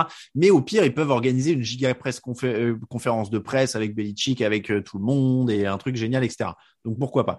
Moi, j'ai du mal à m'imaginer qu'ils partent comme ça, alors qu'on n'en parlait pas la veille du match et puis qu'en fait le lendemain, ah bah si, en fait peut-être que. Euh, moi, c'est pareil, je verrais bien une dernière saison quand même, rien qu'au moins pour qu'il ait les honneurs toute l'année, des trucs comme ça, quoi. Raphaël? Oui, oui, oui, sans doute. euh, sans doute, il va faire une dernière saison. Euh, je pense que ça peut peut-être jouer aussi. euh, il y avait des rumeurs un temps autour du Gronk, d'Arians. Est-ce que ça peut pas jouer un peu tout ce destin commun, tu vois, Mm. se dire bon, on se fait une dernière saison. Et puis en plus pour Tampa Bay, ça pourrait être l'occasion. Tu fais une dernière saison avec Arians, Gronk et Brady, et derrière tu files les commandes à Todd Bowles ou à Byron Leftwich, un des deux Mm. coordinateurs qui sont hyper demandés ailleurs. Mm. Tu vois, ça peut te permettre d'avoir une transition douce. Ça pourrait être la meilleure solution. Pour rejoindre ce que tu dis, et ça va peut-être faire aussi une passerelle avec les besoins des Buccaneers, ça va beaucoup dépendre de comment ils vont gérer la free agency. On a rempli énormément de mecs justement du, du titre de l'année passée en disant on, on est de nouveau en mission entre guillemets cette année pour conserver la couronne. Il va y avoir beaucoup de fins de contrat du côté de Tampa et il va falloir voir comment comment on adapte, euh, on va dire sa, sa ligne de Mm. conduite du côté du front office des Bucks par rapport à ça. Puis là, c'est le serpent qui se mord la queue parce que les mecs vont pas vouloir re-signer s'ils savent pas si Brady revient et Brady, euh, voilà, qui fait quoi, etc. Euh, si, allez, s'il reste, on fait quoi, Raphaël? S'il reste, ah bah, euh, priorité, tu choisis le meilleur joueur qui te passe sous la main. euh, Allez. Ouais, c'est, ce serait bien de loucher sur un petit corner quand même, hein, parce que Carlton, Oui, Carlton Davis, ça va, mais euh, le reste, ça Ouais. vend pas beaucoup, beaucoup de rêves pour l'instant. Packers 10, 49ers 13, le dernier match de la semaine pour nous. Trois ans, trois saisons à 13 victoires, trois éliminations catastrophiques en playoff. L'histoire se répète à Green Bay, c'est le jour de la marmotte. Euh, référence un peu âgée. Euh, une défaite, donc, alors que les Niners ont marqué un seul touchdown et c'était sur un punt bloqué à 5 minutes de la fin, ce qui vous situe quand même l'ampleur de la débâcle pour euh, le probable futur MVP, en tout cas double MVP même.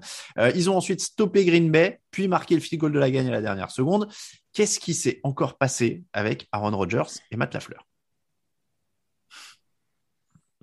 Grands yeux de Grégory, sourire de Raphaël. Euh, Qu'est-ce qui s'est encore passé? Bah écoute, euh, dur à dire. L'équipe semblait euh, plus prête que jamais euh, au- pour aller loin cette saison. Tout, tout se passait globalement bien. Il y a un premier drive qui est parfaitement exécuté. Tu dis bon ok, ça déroule, la mécanique elle est bonne. Euh, Davante Adams il se balade déjà au milieu de ses cornerbacks assez faibles en face. Euh, bon, ça va être soirée tranquille. Et puis progressivement, ils sont rentrés rien. dans un faux rythme. Euh, leur ligne a commencé à craquer face au pass rush, euh, face au pass rush des 49ers de manière peut-être un peu moins que ce enfin un peu plus que ce à quoi pouvait s'attendre. Rodgers, à mon goût, a trop fait de, de ce qu'on appelle euh, ball, euh, ball hero, euh, a, tout tenté, a montré que c'est lui qui avait, lui et Adams pouvaient être les seuls à, sauver cette équipe, alors que bon, sur certains jeux, on voit qu'il y avait des Lazard esselés, tout seuls, qui attendaient le, ballon. Bon, voilà. Et puis il y a cette équipe spéciale qui est catastrophique. Que, franchement, j'ai rarement vu un truc pareil. Mais, mais bon. Je, franchement, à ce niveau-là, euh, pour moi, c'est aussi psychologique. Enfin, je ne veux pas faire du comptoir, mais euh, quand, tu, quand tu te plantes autant de fois au dernier moment comme ça, enfin, je. Bah, ils avaient commencé la saison avec un match catastrophique. Ils finissent la saison avec un match catastrophique. Il y a une forme de continuité. C'est ouais, c'est la boucle, la boucle est bouclée. Euh, mais mais c'est vrai que Roger, c'est un peu l'anti-Brady, hein, du coup, maintenant. Euh, c'est-à-dire qu'en playoff, il disparaît totalement. Euh, c'est devenu le joueur de saison régulière incroyable. Euh, mais c'est vrai, Greg, c'est difficile de trouver une explication que l'explosion en vol de cette équipe. Alors là, au moins, ils n'ont pas attendu la finale de conf, hein, c'est les directs. Mm. Mais, mais c'est alors il y a un excellent plan de jeu en face. le coordinateur défensif des Ryans fait un truc incroyable avec les mm. Niners. il avait mm. déjà fait un énorme boulot contre les Cowboys, etc. Euh, il y a 5 sacs, euh, les Packers sont limités à 263 yards, etc. etc. Mais, mais t'es, es le MVP, quoi. T'es le MVP. T'as, as Davante Adams, t'as Aaron Jones, t'as un coach qui, qui, t'emmène trois fois 13 victoires. Qu'est-ce qui se passe, quoi? Euh, Alors, attention, hein, moi, Ralph l'a dit tout à l'heure, pour moi, le problème est extrêmement vaste. C'est sûr qu'on va forcément polariser sur le côté Aaron Rodgers parce qu'en effet, il n'y a pas les, il y a pas le touchdown décisif, le touchdown un peu libérateur, notamment que Mm. Euh, qu'on aurait pu attendre du côté de Green Bay. C'est un match où vraiment, euh, et paradoxalement, alors que les Packers mènent pendant très très longtemps dans ce match, du fait mm. justement de ce premier drive où ils, marquent, marque très vite, c'est un match où à titre personnel, j'ai regardé, je me suis dit, mais doucement mais sûrement, je me suis dit, c'est un match que les Niners vont les gratter à la fin. ils vont s'accrocher, ils vont s'accrocher et ils vont aller chercher. Et ouais, enfin, on, on s'est beaucoup appuyé sur la sur la défense, en effet. Alors, il y a quelques drops en effet des receveurs, je trouve. Mm. Euh, et ça rejoint, j'anticipe peut-être un petit peu les, euh, les points à travailler du côté de Green Bay, mais avoir un talent comme Davante Adams, c'est extrêmement précieux, mais quand il est tout seul, c'est pas possible. Et ça a un petit peu facilité la tâche, je trouve, dans le domaine aérien, justement, du, de, de, de ce qui n'avait pas forcément besoin de, soi, besoin de ça, pardon, vu déjà le gros boulot que faisait sa défense, notamment sur la ligne défensive. Euh, donc ça a un peu limité les cartouches. Ils ont été très efficaces et ça je trouve que c'est encore plus important qu'Aaron Rodgers. Ils ont été hyper efficaces pour freiner le jeu à la, le jeu à la course mm. de Green Bay. Il y a un touchdown DJ Dillon, mais par ailleurs on l'a quasiment pas vu. Euh, Aaron Jones a surtout été efficace en sortie de backfield ou en tout cas surtout sur un jeu. Euh, sur un sur un sur un moment où Aaron Rodgers gagne suffisamment de temps pour lancer le ballon et ça se termine par un field goal bloqué derrière. Mm. Donc euh, ouais, encore une fois, c'est pareil. Je parlais tout à l'heure de Cincinnati qui était plié sans rompre. Là, très clairement, les Niners, en termes d'implication, de, force collective, euh, on peut pas, on peut clairement pas critiquer quoi que ce soit. Et c'est presque un, symbole que le touchdown euh, décisif soit marqué sur équipe spéciale, euh, parce que je trouve qu'il n'y a pas forcément une escouade qui se dégage plus qu'une autre. Il y a presque pas forcément un nom qui se dégage plus qu'un autre dans cette équipe-là. Il y a des talents partout, bien sûr. Mais ouais, en tout cas, c'est plus homogène, je trouve, qu'une équipe de Green Bay où il y a quelques stars à gauche, à droite, mais où sur, sur ce match-là, ça a été assez fouillé en effet, et il y a eu un certain manque de rythme, notamment en attaque.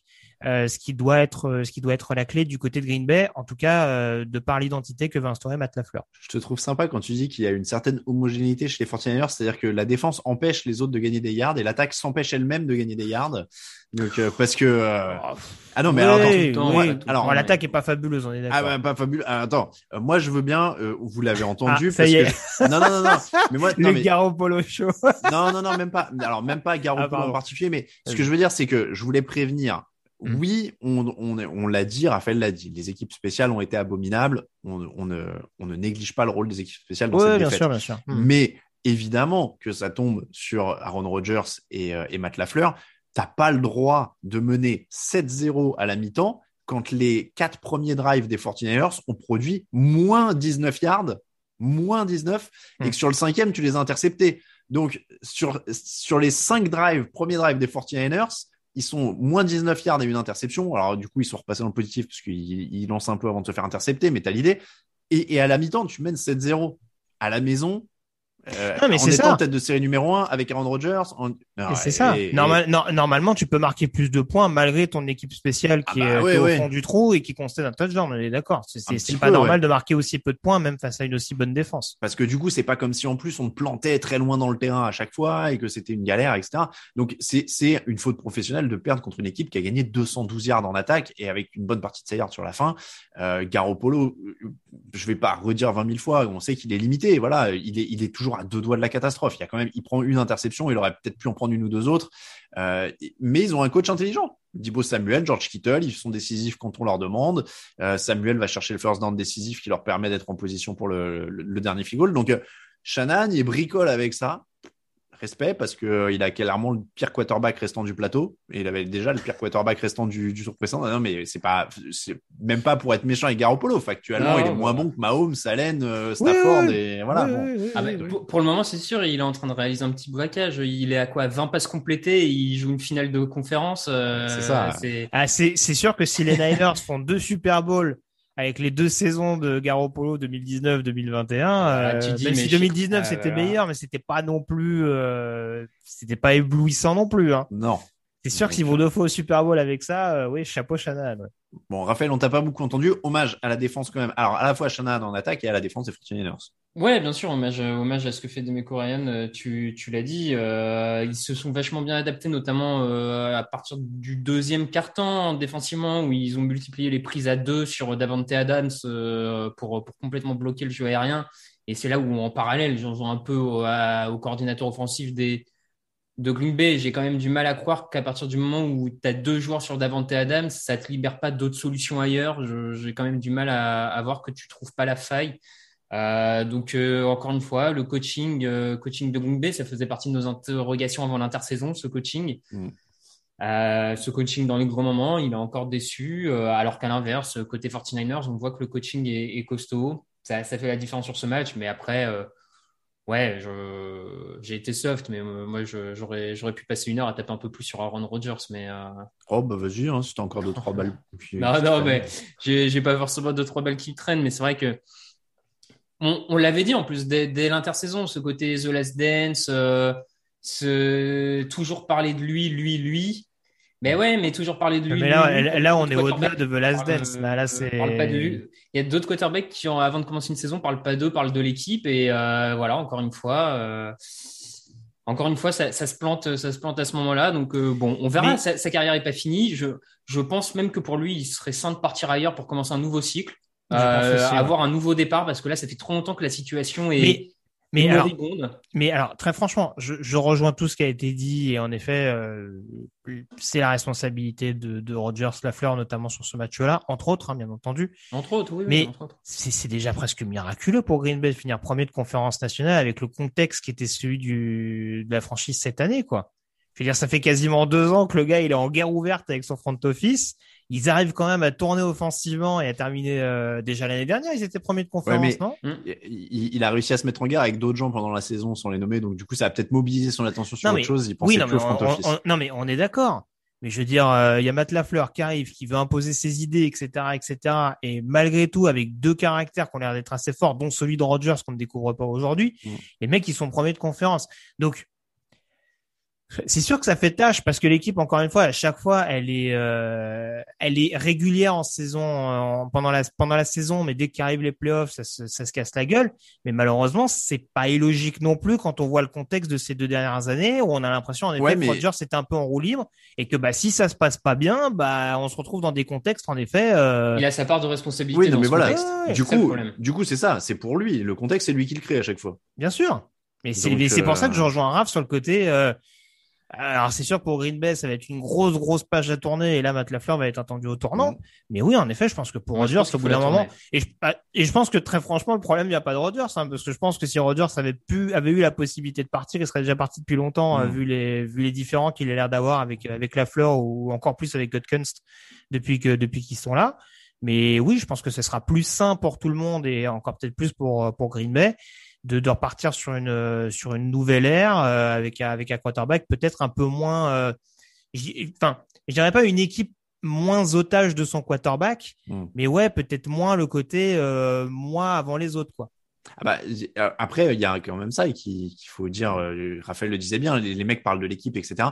J'ai quand même du mal à m'imaginer que euh, Tom Brady, par exemple, pour regarder avec lui, mais même un Peyton Manning hein, ou un truc comme ça, regarde son équipe s'écrouler trois ans de suite en playoff, enfin, sans prendre un mec en otage à la mi-temps euh, et lui braquer une arme sur la tête. Enfin, tu vois, genre, Rogers, il, oh, il- ouais, ça perd. Bon, ouais, ça va, il sort, il est déçu. euh, mais, mais ouais, je- enfin, je sais pas, il est, il fait rien il en a fait, tou- dans mais- ces mais matchs-là il a pour toujours- les. il a toujours eu ce truc-là hein, d'être un peu pas en dilettante, mais encore une fois, c'est- un peu, je trouve, euh, on va pas on va pas faire le, le, le- le résumé de sa carrière aujourd'hui. A priori, euh, c'est pas annoncé qu'il arrête, mais euh, ouais, il a toujours eu ce côté un peu en dilettante, qui Mm. était très qui était très perturbant dans le sens où quand ça passe, t'as l'impression que c'est presque euh, un génie qui joue tranquille en chaussons. Mm. Et quand ça passe pas, tu te dis ouais, en fait, le gars, euh, tu vois, il est venu comme s'il jouait, euh, comme s'il jouait le dimanche entre potes, quoi. Mm. Et c'est ça qui est, c'est ça qui est un peu particulier. Mais ouais, enfin, on, on l'a dit tout au long de l'année. Je veux dire, l'actualité des Packers chaque semaine, c'était Rodgers chez McAfee, quoi. Mm. C'est un peu, c'est un peu le problème. euh, Ouais, mais- guillemets. Je mais- veux pas, et je veux pas amplifier parce qu'encore une fois, on l'a dit, il y a d'autres problèmes pour les Packers sur ce match-là et on va peut-être pas résumer la saison de Green Bay à une Non, seule sortie ratée en playoff.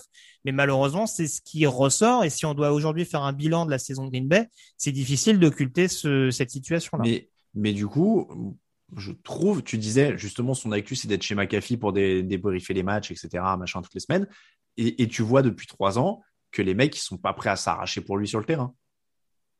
Parce qu'on disait tout en autour de En lui. tout cas, en etc.. attaque, non, parce que la défense fait le boulot, par exemple. Voilà. Mais t'as as plus l'impression que les mecs étaient prêts à crever pour Brady ou Manning sur le terrain que lui. Ça fait trois ans qu'il s'arrête de jouer. Il y a personne qui réagit. euh, pas lui, pas les autres. euh. Mais je vais redire ce que j'ai redit, et encore une fois, je suis pas un adepte du, du comment dire, du révisionnisme post-draft, etc. Mhm. Mais malheureusement pour Green Bay et pour le front office actuel, c'est là où on voit que le fait d'avoir privilégié un Jordan Love plutôt que des receveurs, plutôt que d'autres cibles justement dont je parlais tout à l'heure, Mhm. c'est là aussi où ça Ah oui, une- extrêmement précieux. Parce que voilà, à partir du moment, à partir du moment où tu arrives à isoler un sûr. soit peu Davante Adams, même si c'est facile à dire, Mhm. Euh, derrière, voilà, tu te retrouves avec un Mercedes Lewis qui fait des fumbles, avec d'autres joueurs qui sont moins utilisés, qui sont moins dans le rythme, donc qui sont plus à même de faire des, qui, qui ont plus un risque, un rythme, de, un risque, pardon, de commettre des drops. Ouais, c'est aussi cette Si, problématique-là. si tu veux, prendre ça, ça, j'entends, mais ce qui m'embête toujours un peu, euh, enfin ce qui m'embête depuis 2-3 ans là, quand souvent on, on revient là-dessus sur Green Bay, euh, il y, a que Davante Adams et, et ce qui est vrai bien sûr, mais et en même temps toute la saison régulière, il y a que Davante Adams, il trouve les solutions et on avait des Mhm. matchs où euh, où Lazard faisait plus de 100, récé- euh, 100 yards, on avait des matchs où Valdez c'est ça. Scantling faisait plus de 100 yards et à chaque fois en playoff, on retombe sur Mhm.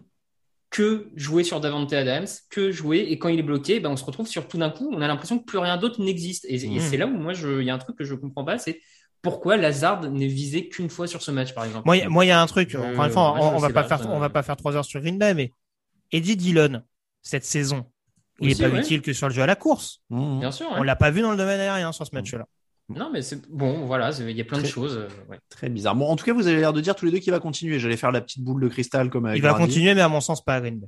Ouais. Ah, Après, pour le coup, tu disais, s'il y en a bien un que moi je vois capable de décider un soir de se casser et rien dire à personne, c'est lui. pour le coup, alors là, je- Oui, oui. lui il se lève demain, il se dit j'arrête, je serai, genre, enfin, C'est ça. Avec un poste, avec un poste plein Ah ouais. d'élégance. Ah non, mais franchement, F you. Ah oui. Ouais, clairement, clairement, Ouais, clairement. ouais. Euh, Mais parce que c'est vrai qu'on dit ça, mais même pour sa prochaine équipe et tout, on disait oui, euh, il s'est brouillé avec le management, etc. Il a quand même l'air de chercher des, des, des trucs pour s'occuper l'esprit et se brouiller avec des gens régulièrement. Parce que là, cette année, il se brouillait avec la cancel culture, avec les gens qui l'aimaient pas, avec euh, des gens qui étaient méchants avec lui, etc. Si c'est pas ça, ce sera autre chose, j'ai l'impression maintenant, hein, sur la lancée. hein. Ouais, mais après, euh, la franchise qui sera prête à l'accueillir va tellement lui dérouler le tapis rouge que ça C'est va peut-être bien se passer pendant un ou deux ans, tu vois. C'est vrai euh, aussi. Mais, mais c'est marrant, euh, c'est triste pour Green Bay, mais c'est la même fin que Brett Favre, en fait, quoi. Pour la franchise et pour la franchise et le joueur, ils étaient embrouillés. Favre, il était pas content parce qu'ils avaient drafté Rodgers. Il Oui. a fait la gueule à partir de là. Il Oui, enfin, le, contexte, le et- contexte est pas tout à fait dif- est, tout- est pas tout à fait le même dans le sens où Favre a dit je pars. Non, finalement, attendez, je reste. Mais Non, je alors, pars. attends. Non, finalement, je reste. Quand, A quand priori, Raphaël- Rodgers n'a jamais dit je m'en vais. Ouais, mais alors, oh, bah, cette année, il a quand même dit, j'ai pensé Non, non, à mais la avant, retraite non, et mais machin. quand- avant qu'il et- Love. Je- Oui, oui, Rodgers oui, n'a jamais dit je m'en vais. Avant Love, c'est ouais. vrai. Ouais. Mais tu vois, Favre était euh, la diva de ouf. Après, il avait la Ah haine. bah de- oui, oui. Ti- T'imagines là si Rogers part, s'il rejoue à, à Lambeau, il va avoir la haine comme Favre quand il est revenu avec les Vikings. Hmm. Et, euh, et donc ce que je sais plus ce que je voulais dire, mais en tout cas, euh... Ah non, mais histoire commune. Non, voilà. Non, si mais- tu fais le bilan, attends, pour la franchise, que deux titres sur la période trois peut-être, non trois, deux, sur- deux, deux, deux Deux avec- Favre. Avec deux titres Rodgers. sur une période Favre Rogers, C'est ouf, hein. pas cher payé, hein. Mais Parce que faut, faut, faut quand même rappeler, je veux pas en faire des tonnes et des tonnes parce que c'est deux époques totalement différentes. Mais ça a souvent été pris en comparaison et ça me saute aux yeux de plus en plus. Mm. Mais Brett Favre, c'était Patrick Mahomes avant l'heure quand même. En termes de style de jeu, C'est vrai. Déjà à l'époque, que Green Bay gagne qu'une seule, qu'un seul titre, c'était presque une anomalie. Et là, oui, c'est, je, je rejoins là-dessus. 30 ans, deux titres avec, avec, avec deux tels de tels phénomènes au poste de quarterback, c'est dommage. Je vais, je vais juste, c'était ça que je voulais dire, mais Raphaël disait, il peut se lever un matin et décider qu'il arrête, et je pense qu'il peut se lever un matin et décider qu'il reprend aussi. Hein. oui, oui, non mais oui, oui. Moi, je pense qu'il peut s'arrêter au mois de mai et revenir le 1er septembre. Donc, euh, donc attention à ça aussi. Bon, euh, grosso modo, il continue peut-être ailleurs. S'il revient, euh, parce que au final, bon, euh, il est quand même sous contrat encore un an, pourquoi pas. Le coach, il est là. Euh, S'ils reviennent, scénario, on fait quoi? Des receveurs, du coup. Ouais. Receveur, peut-être linebacker, même si c'est pas la priorité de la défense actuelle. Il y a eu un bon Devandre Campbell cette saison qui est free agent notamment. Bon, on a beaucoup parlé de, des, des Packers parce qu'ils s'en vont, mais évidemment, du coup, euh, on retrouvera euh, cette équipe des 49ers en finale de conférence face aux Rams. Euh,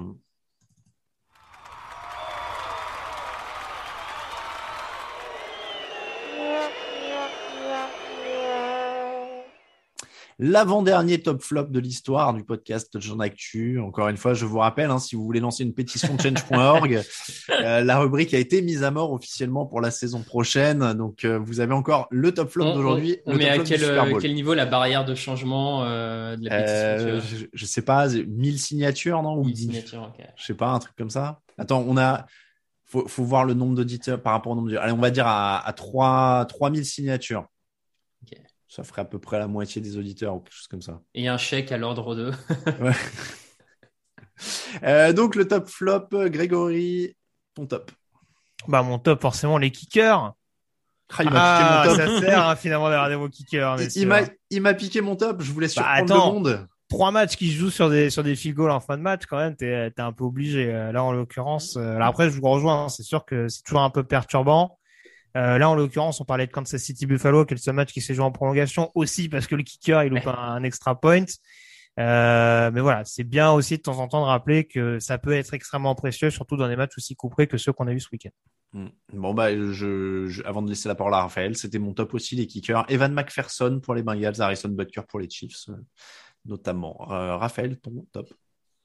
Euh, mon top, c'est le. Je vais aller sur le coaching staff des, des Chiefs. C'est peut-être pas le plus original, mais de 1 pour euh, rappeler à quel point Andy est un coach euh, franchement extraordinaire. Et je, on va voir où il s'arrête, hein, mais plus, plus les saisons passent, plus je trouve que sa place au Hall of Fame ne fait que ne fait qu'augmenter. Et, et, coaching, parce que je, je trouve que comparé à d'autres équipes qu'on a vues au playoff avec beaucoup de où il y a eu beaucoup de pénalités, je pense à Dallas, où il y a eu des fins de match pas très bien gérées. Là, la, maîtrise de, Kansas City sur euh, ses temps morts, sur ses dernières secondes, est sortie dans la presse, là où on dirait dans conférence d'après-match, expliqué que tous les vendredis après-midi, Eric Bignemi entraînait l'attaque à jouer et à remonter en position de field goal avec 20 euh, secondes au compteur. Ils se sont entraînés tous les vendredis après-midi vous avez 20 secondes pour vous mettre en position de field goal. Et bah, je me dis que voilà, il y a un moment où c'est peut-être ce genre de choses hein, qui fait qui fait la différence entre entre certaines équipes, du coaching et et voilà. Et euh, j'aime bien qu'on rappelle à quel point le coaching est peut-être important euh, au moment où beaucoup d'équipes cherchent encore leur coach. il y est déjà Andy Reid au Hall of Fame.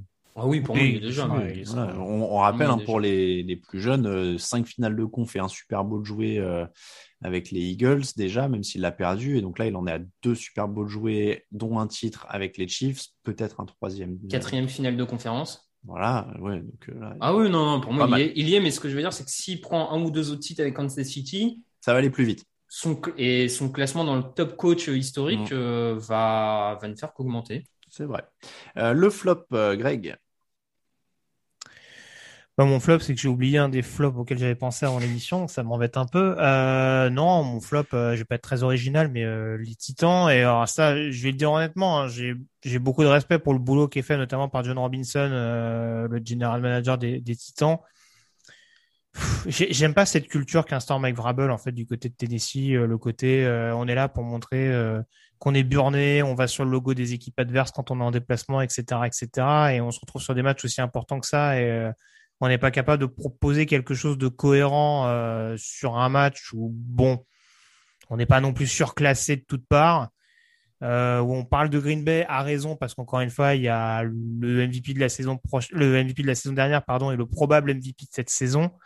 Mais ouais, du côté de Tennessee, il y a quand même un petit gâchis. C'était presque miraculeux malgré tout qu'ils se qualifient en première place. En tout cas, c'était un heureux hasard du fait de la victoire de Cincinnati contre Kansas City à l'époque.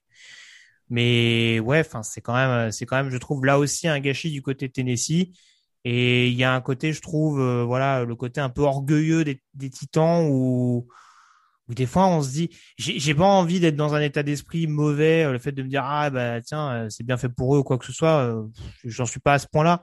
Mais ouais, je me dis que des fois, ce serait pas plus mal de jouer peut-être de manière un peu plus, je sais pas, sobre, sobre et efficace. Je pense que ce serait bien de faire ça aussi du côté de Tennessee de temps en temps. Hmm. Raphaël, ton flop.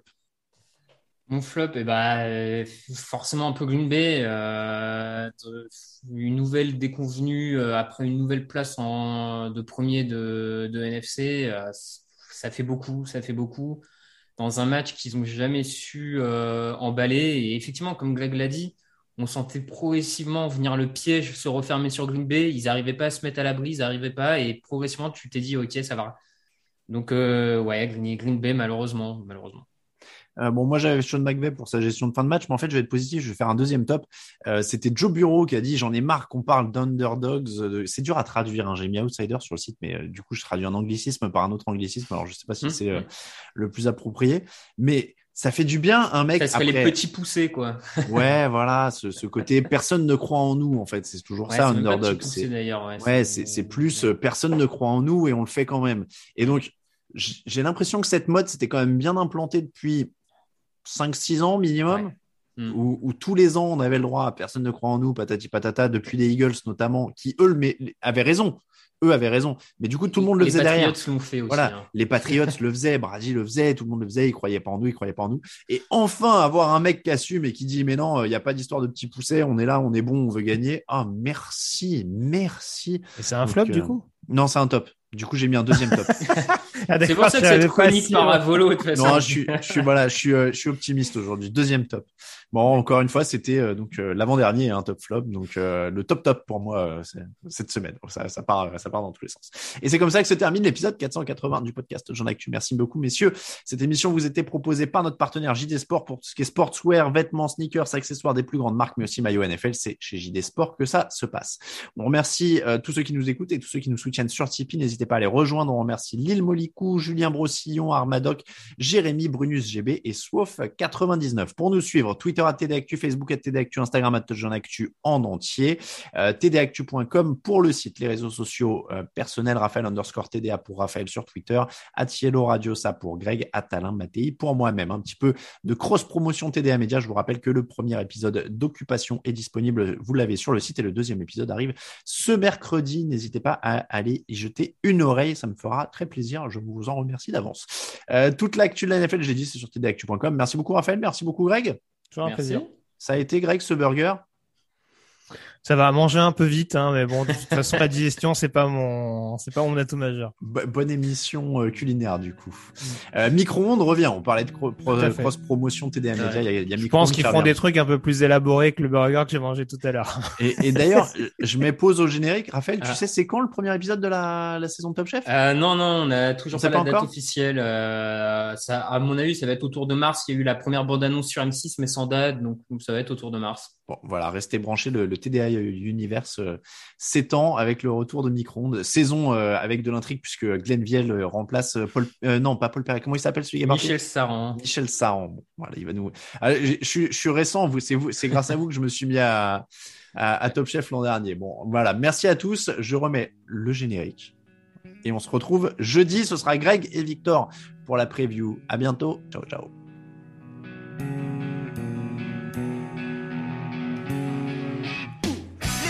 Analyse, fromage et jeux de mots, tout sur le foutu est en TDAQ. Le mardi, le jeudi, tel gâteau risotto, les meilleures recettes en TDAQ. Fumble pour JJ Watt, Bismuth pour Marshall Lynch, Rocklash Global Beckham, Tom Brady quarterback, calé sur le fauteuil, option Madame Irma, à la fin on compte les points et on finit en requin.